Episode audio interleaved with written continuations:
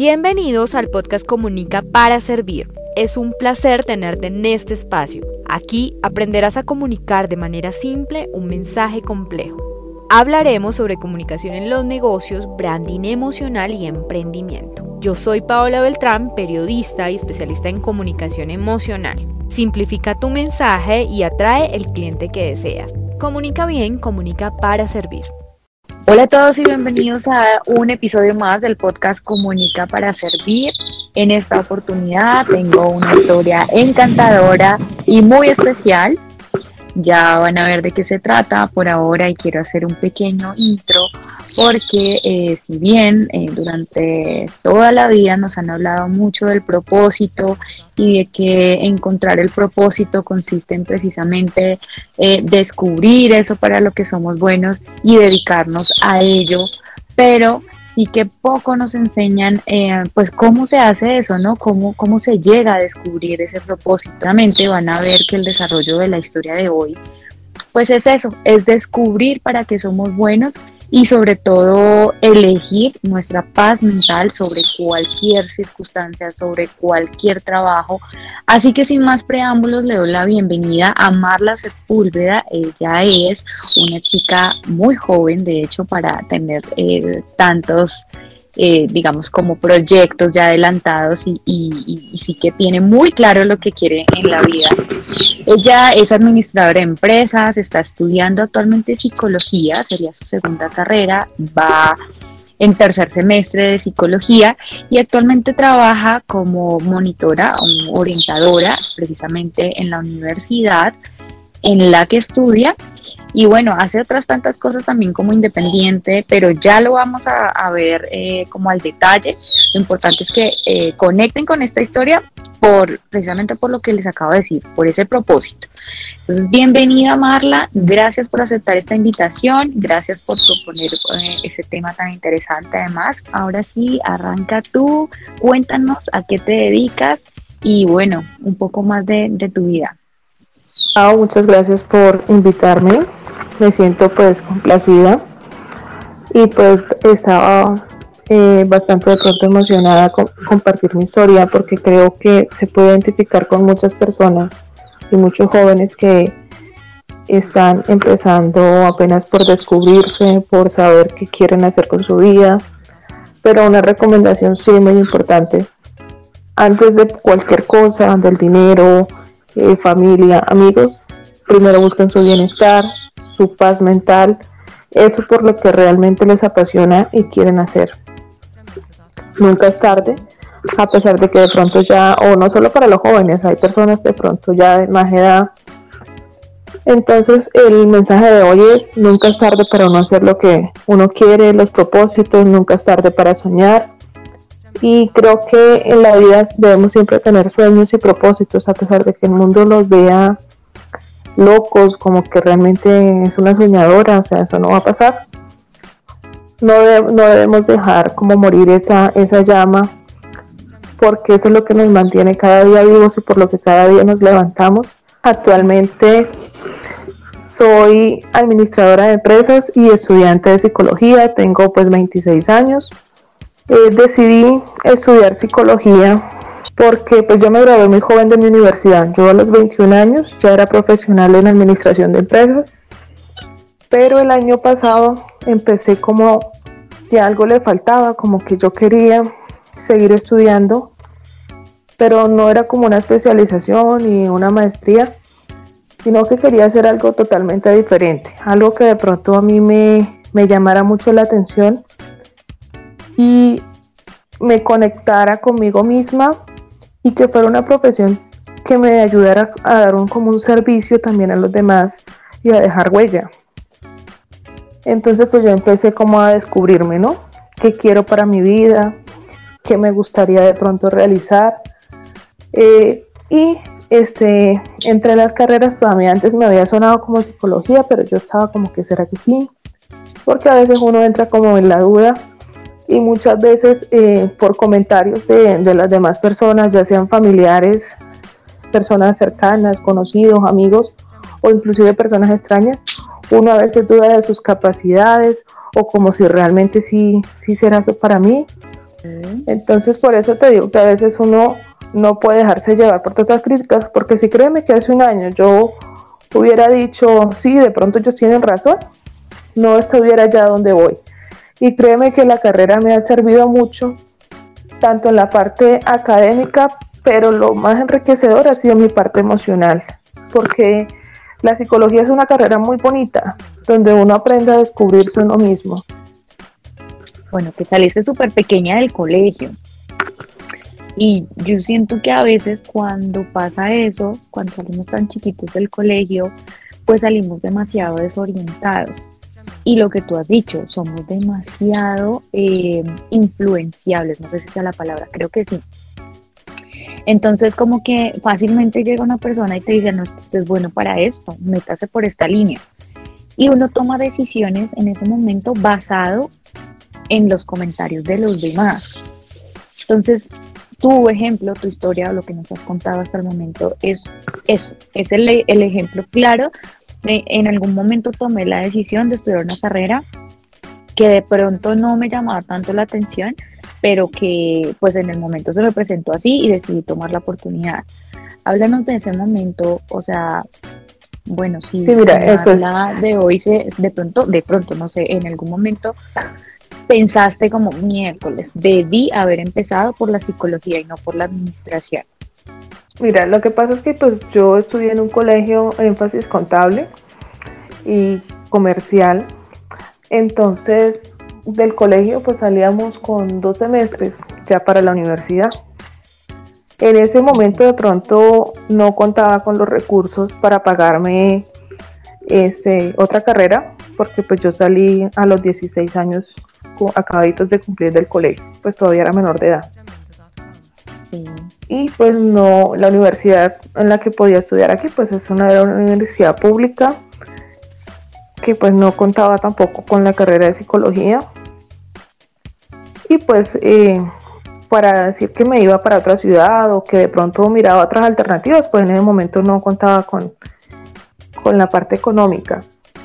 Y pues porque como que yo dije, bueno, sí, es una oportunidad de como de terminar mi carrera rápido, de pronto conseguir trabajo, porque mi meta era esa, salir a trabajar y de pronto no, en ese momento no me dediqué a pensar realmente es lo que yo quiero, realmente me va a gustar lo que voy a hacer.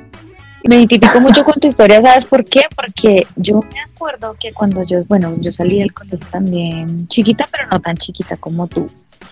Y yo sabía que yo tenía que salir a emplearme, básicamente, o sea, no tenía como otra alternativa, no estaba eh, contemplado, por lo menos no era tan claro el tema de que pues iba a salir del colegio y ya a la universidad.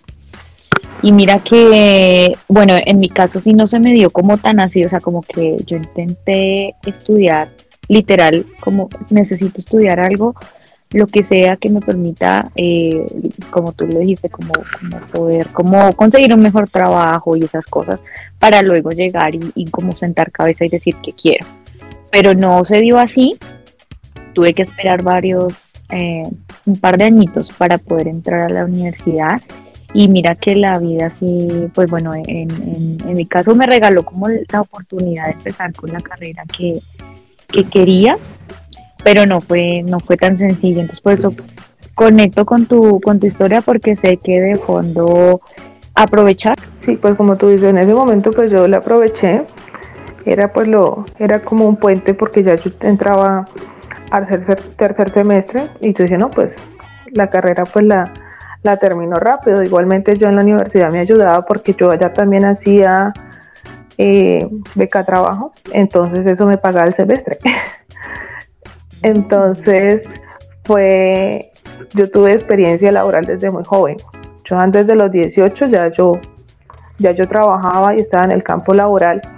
Y pues a raíz de todo eso es que ahora decidí actualmente no estar más en trabajos que no quiero estar solo por de pronto por dinero o porque en este de pronto trabajo me da seguridad o, o porque sí, de pronto es un trabajo que yo uno dice, no, por lo menos voy a estar unos cuantos añitos ahí. Realmente no. Uno siempre pues, a pesar de que la parte económica es importante, como te decía, uno primero debe buscar su bienestar y luego mira y resuelve el resto. Es verdad. y te la compro toda porque siento que eh, no sé si es la generación o, o un cambio de chip después de pandemia, pero siento que algo pasó y algo pasó con nuestras prioridades y, y eso ha hecho que la vida cambie drásticamente para muchas personas, o sea, que tomemos decisiones como un poco más conscientes.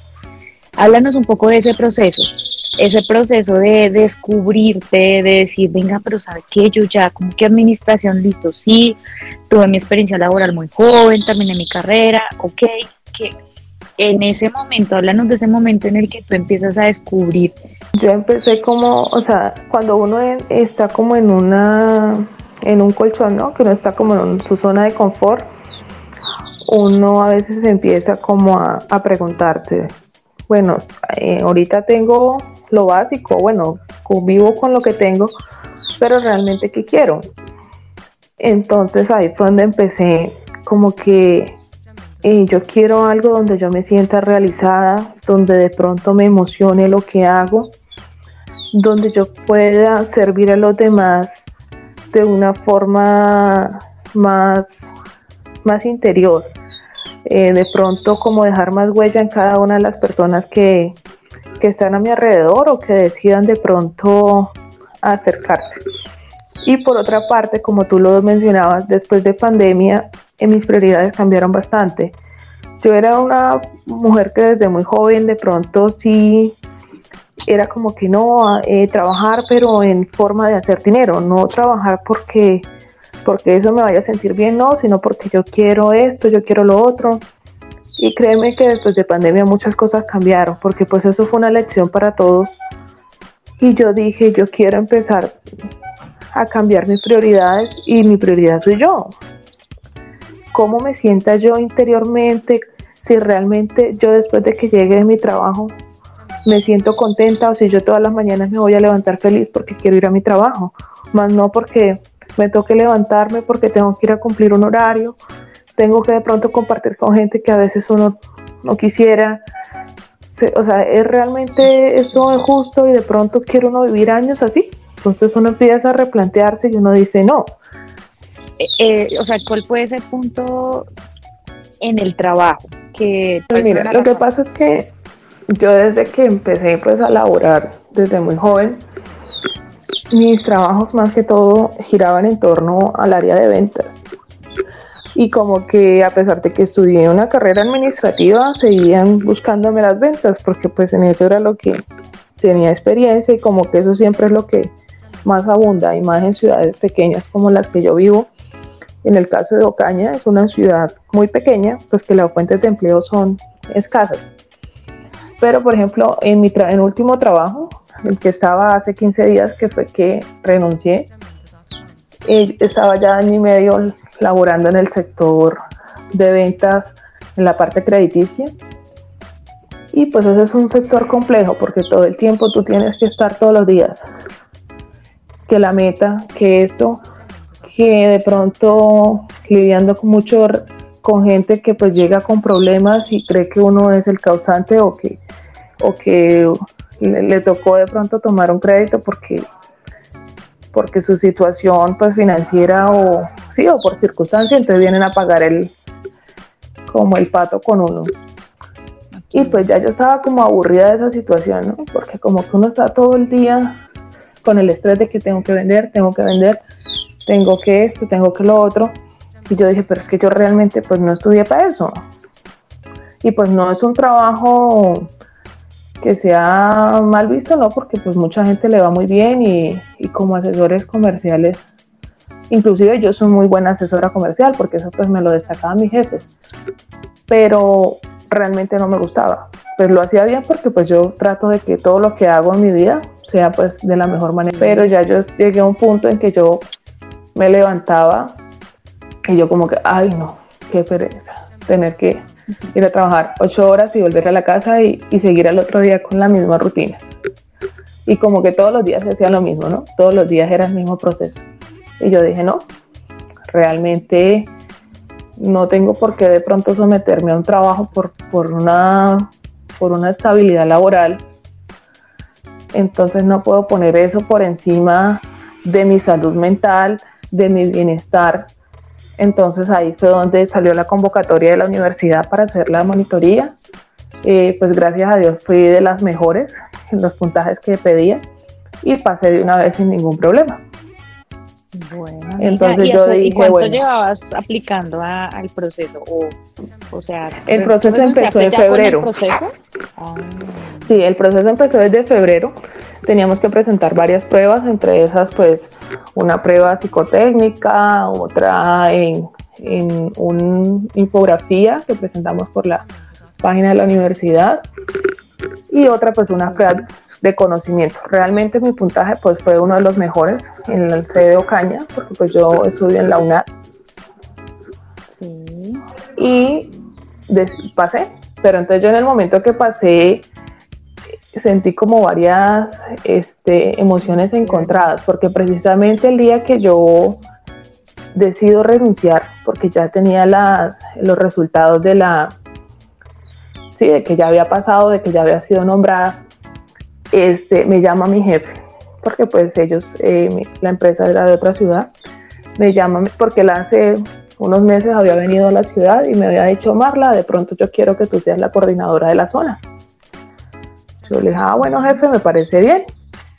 Y preciso el día que yo estaba en proceso de hacer mi carta de renuncia, me llama él y me dice, Marla, te quiero comentar que sí, que, que la propuesta sigue en pie y quiero que pues a partir de esta semana tú te encargues de la zona Santander y norte de Santander. Entonces yo le dije, jefe, qué pena con usted y pues le sí, como que le agradezco el voto de su confianza, pero realmente yo iba a pasar mi carta de renuncia. Entonces como que, ¿cómo así? Yo le dije, no, lo que pasa es que pues yo, pues por decisiones personales, pues yo le comenté que por decisiones personales y por realización propia, pues ya yo quería cambiar de rumbos y pues que no, por ahora no quería estar más en el sector de las ventas. Entonces él pues se quedó bastante también sorprendido y para mí fue más, porque como que en ese momento yo dije, bueno, ¿qué hago? ¿Sigo este, avanzando en la empresa o realmente me retiro? No, no creo que haya sido una decisión tan fácil, precisamente porque tú lo has puesto en esa balanza, o sea, era un crecimiento lo que se te avecinaba en el trabajo en el que ya estabas.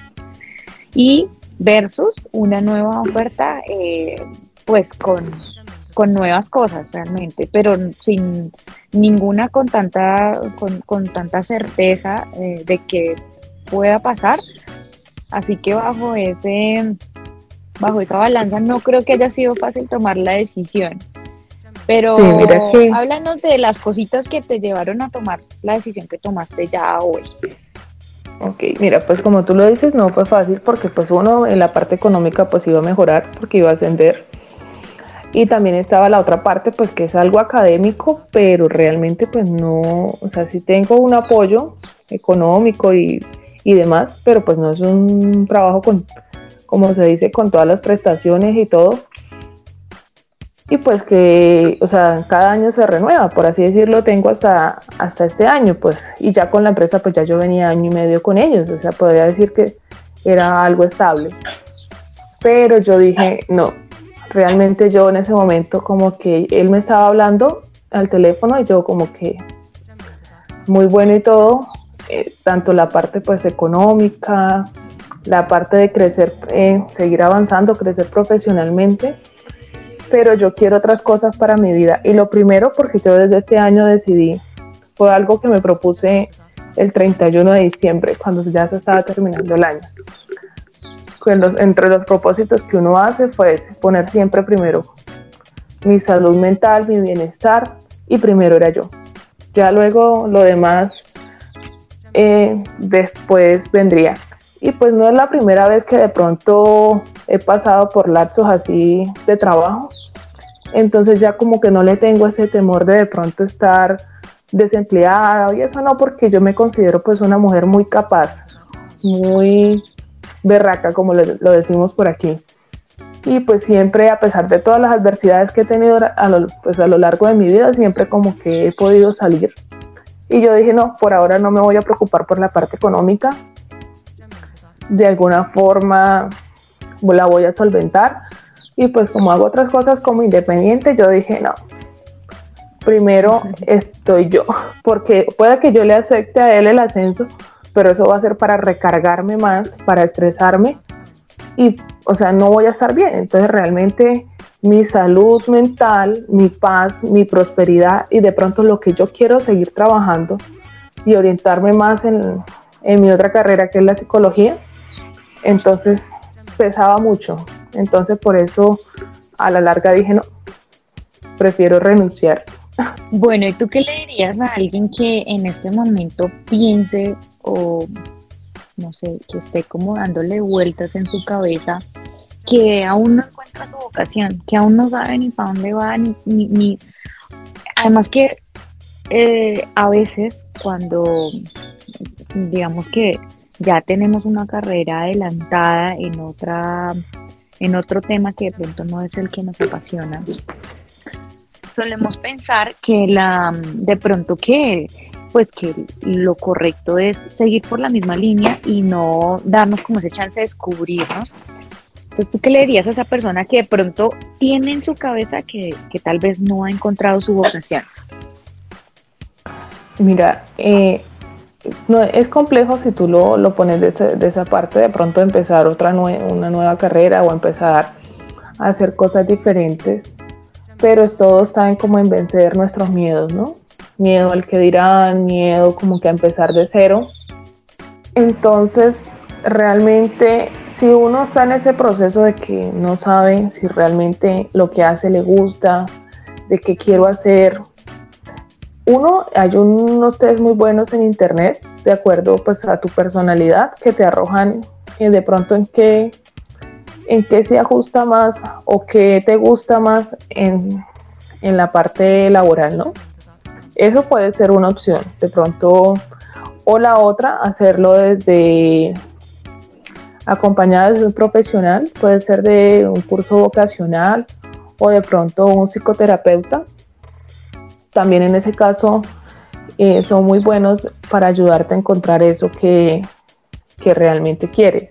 Pero si de pronto alguien no lo puede hacer solo, pues sí sería bueno que busque esas alternativas, ¿no? Como alguien que lo oriente, y pues que de pronto haga cursos en lo que eh, le llame la atención y se descubra si realmente eso le, le gusta eh, o es bueno para eso. Porque pues uno puede ser bueno para muchas cosas, ¿no? Pero siempre va a haber algo que le apasiona, que sí lo hace porque, porque se siente bien. Eso pasa como con las tareas del hogar. Uno a veces hace las cosas, pero no le gustan ya mucho, pero hay otras que las hace sin ningún problema y, puede durar todo el día haciendo que no, que no le influye. Entonces sería como eso, y que nunca es tarde, mira, a pesar de que yo ya tenía cinco años de haber estudiado una carrera, yo, ¿para qué estudiar otra? Así como me dijeron mucho, realmente no, porque uno tiene que hacer lo que a uno le gusta, porque uno es el que va a vivir con uno mismo, con los pensamientos, porque hay algo que, que uno, que es más duro que la crítica a los demás, es la crítica que uno mismo se hace. Y a veces uno mismo puede ser destructor también de sus propios sueños. Porque se da tan duro, se critica, se critica tanto que... Se critica al punto de, de, eso, de lo que tú dices, como paralizarse uno y no hacer las cosas. Sí, y pues una de las otras, pues para mí opciones que me ha ayudado mucho fue mejorar mi autoestima porque realmente pues por situaciones adversas de mi niñez y familiares yo tengo una autoestima por el piso. Entonces muchas veces cuando uno no se ama realmente, no tiene una salud mental buena. Has hablado un poco sobre, sobre cosas de la infancia que nos han marcado. Yo en lo personal sí tengo pues también como mi propia historia y mi propio pasado respecto a la a las vivencias de infancia. Y creo que eso sí tiene mucho que ver en las decisiones que uno toma eh, en el camino, pero también siento que eso le da a uno una valentía o un coraje diferente. O sea, que esas situaciones que de pronto uno pasa de, niño eh, te hacen realmente diferente, pero, pero también para bien. ¿Quieres ampliar un poco en tu experiencia? Eh, ¿Por qué dices que la autoestima tuyo hace un tiempo, bueno, eh, durante tu niñez, estaba muy baja. Sí, mira, pues lo que pasa, eh, muchas veces eh, las personas que, están a, nuestro alrededor tampoco tuvieron una, infancia como deberían, ¿no? eso se llama, este, ay, se me escapa la palabra, em, trastornos generacionales. Y pues si de pronto tus padres, tus abuelos, eh, tus hermanos, eh, las personas más cercanas con las que tú vives, también tienen dificultades o procesos emocionales fuertes y eso no se sana, eso se va a seguir pasando de generación en generación.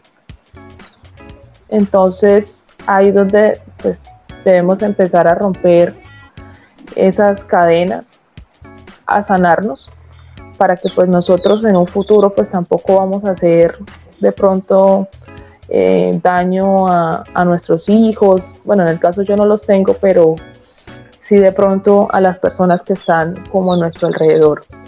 Y pues eh, mi infancia fue sola, pues que yo fui hija única hasta los 12 años.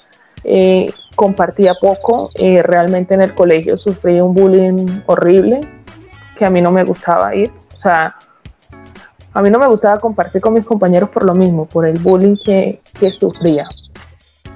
Los compañeros de colegio hacen daño tanto o se lo repercuten a uno en su autoestima que pues de pronto por su inocencia o por cosas que pues dirá la gente, no, eso era como tomando el pelo, sí, tomando el pelo, pero créeme que eso marca bastante y yo creo que las personas que han sentido eso mismo eh, siempre les repercute en la vida adulta. O sea, o tienen que sanarlo muy bien para que eso no, no trascienda, pero pues en mi caso sí trascendió y lo mismo pasaba en la universidad. Entonces ya llegó el tiempo en que yo dije, no más, eso tiene que dar como un alto.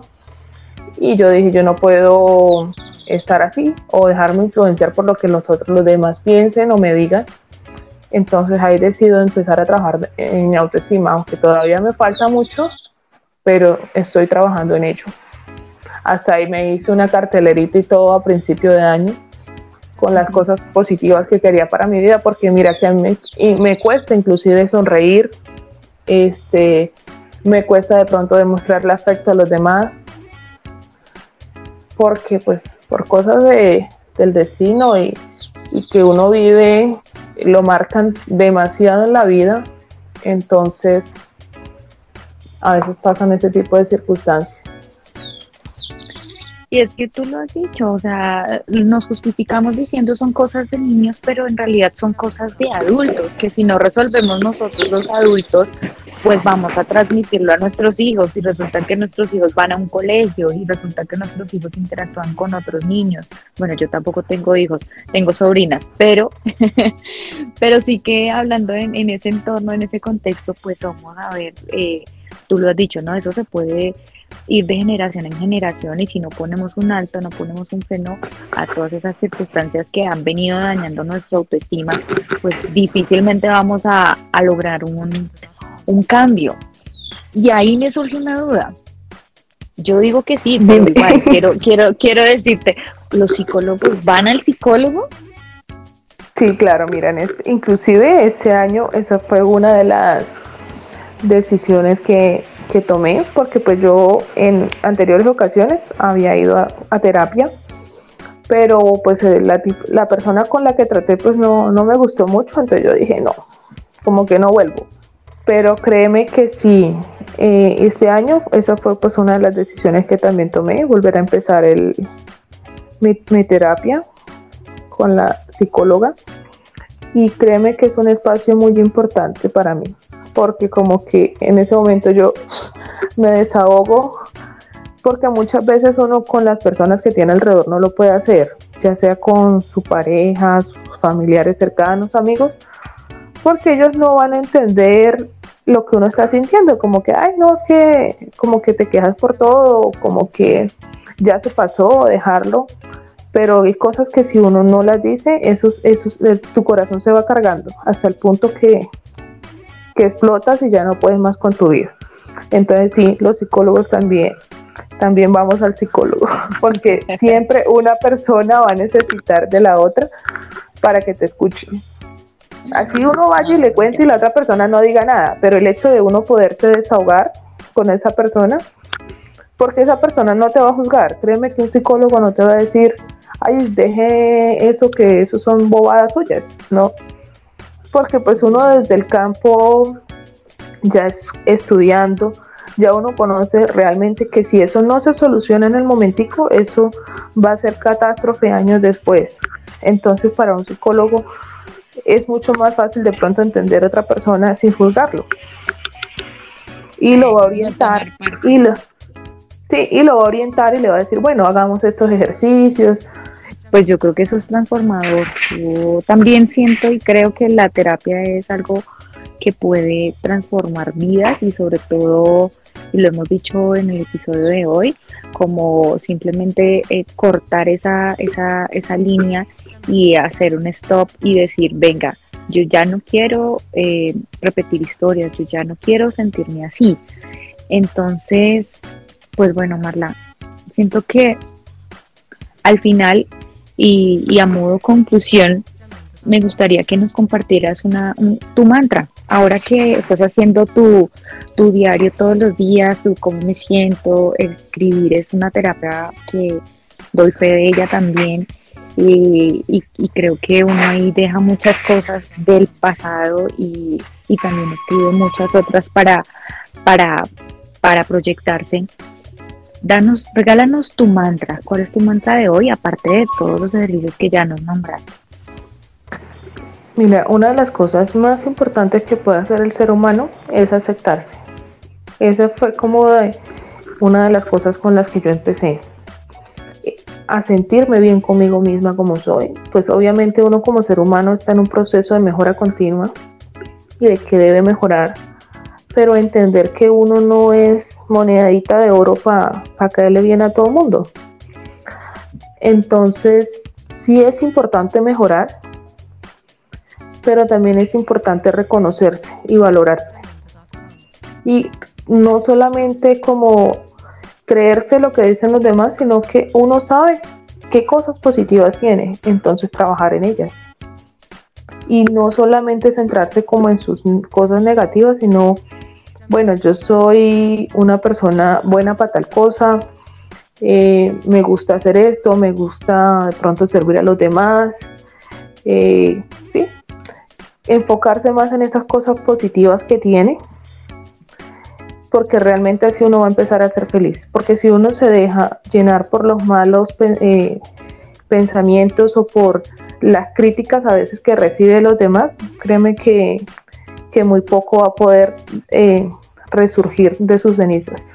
La, bueno, primero agradecerte por este espacio, por compartir tu historia, porque, eh, bueno, ya te diste cuenta que ahí conectamos con varias cositas y eso me alegra mucho porque al final tú y yo nos vinimos a conocer a través de canales digitales en donde de pronto uno cree que no hace conexión o que, o que no vas a encontrar de pronto como personas que puedan eh, estar pasando o estar sintiendo eh, como lo mismo que tú o que no, que de repente es un, medio vacío. Y de repente aparecen personas como tú que tienen una historia detrás que les ha hecho pues eh, hoy sentirse orgullosos de lo que de lo que han logrado, que les ha invitado o que invita también un poco a, salir de, la zona en donde nos sentimos cómodos pero no felices. Entonces, eh, bueno, Marla, agradecerte por este espacio. Si quieres compartirnos tus redes sociales, bueno, compártenoslas. Y nada, ya eh, un saludito, un, algo con lo que quieras finalizar. Listo, mira, eh, quiero despedirme con una frase, porque es algo que pues aplica para todos y pues a mí me ha servido muchísimo. Los niños son más grandes, son muy grandes, no se los cuentes a mentes pequeñas. No siempre a veces conectamos con las personas que tenemos cercanas, como tú lo mencionabas, mira, en nuestro caso pues conectamos por por redes sociales y créeme que yo he encontrado mucho en lo que es la parte de Instagram. Mucha gente así como con mi misma locura, con mis mismas ansias de la vida. De pronto, una de las cosas que a mí me encanta es viajar. Y pues ese es uno de los proyectos que tengo a mediano, a mediano plazo y por lo que también quiero mi independencia en la parte laboral. Entonces créeme que sí, muchas veces uno conecta más con personas que están fuera, pero que esas personas también te enseñan bastante. Entonces, no, pues gracias por la invitación, por este espacio y pues me pueden encontrar en Instagram como arroba Marla por ahora en Instagram. Bueno, Marla, de verdad, agradecerte nuevamente por este espacio. Eh, sé que tu historia es eh, también la de muchas otras personas que a raíz de un complejo, un trauma, llámalo como quieras, porque yo también tuve mis, mis complejos de pequeña y te soy honesta, una de mis limitantes era la comunicación. Y hoy en día siento que hago pasos gigantes para superarlo y a veces, y tú lo dijiste también, o sea, no es necesariamente lo que seas buena, es también mirar hacia adentro y decir yo en qué quiero ser buena, ¿sí?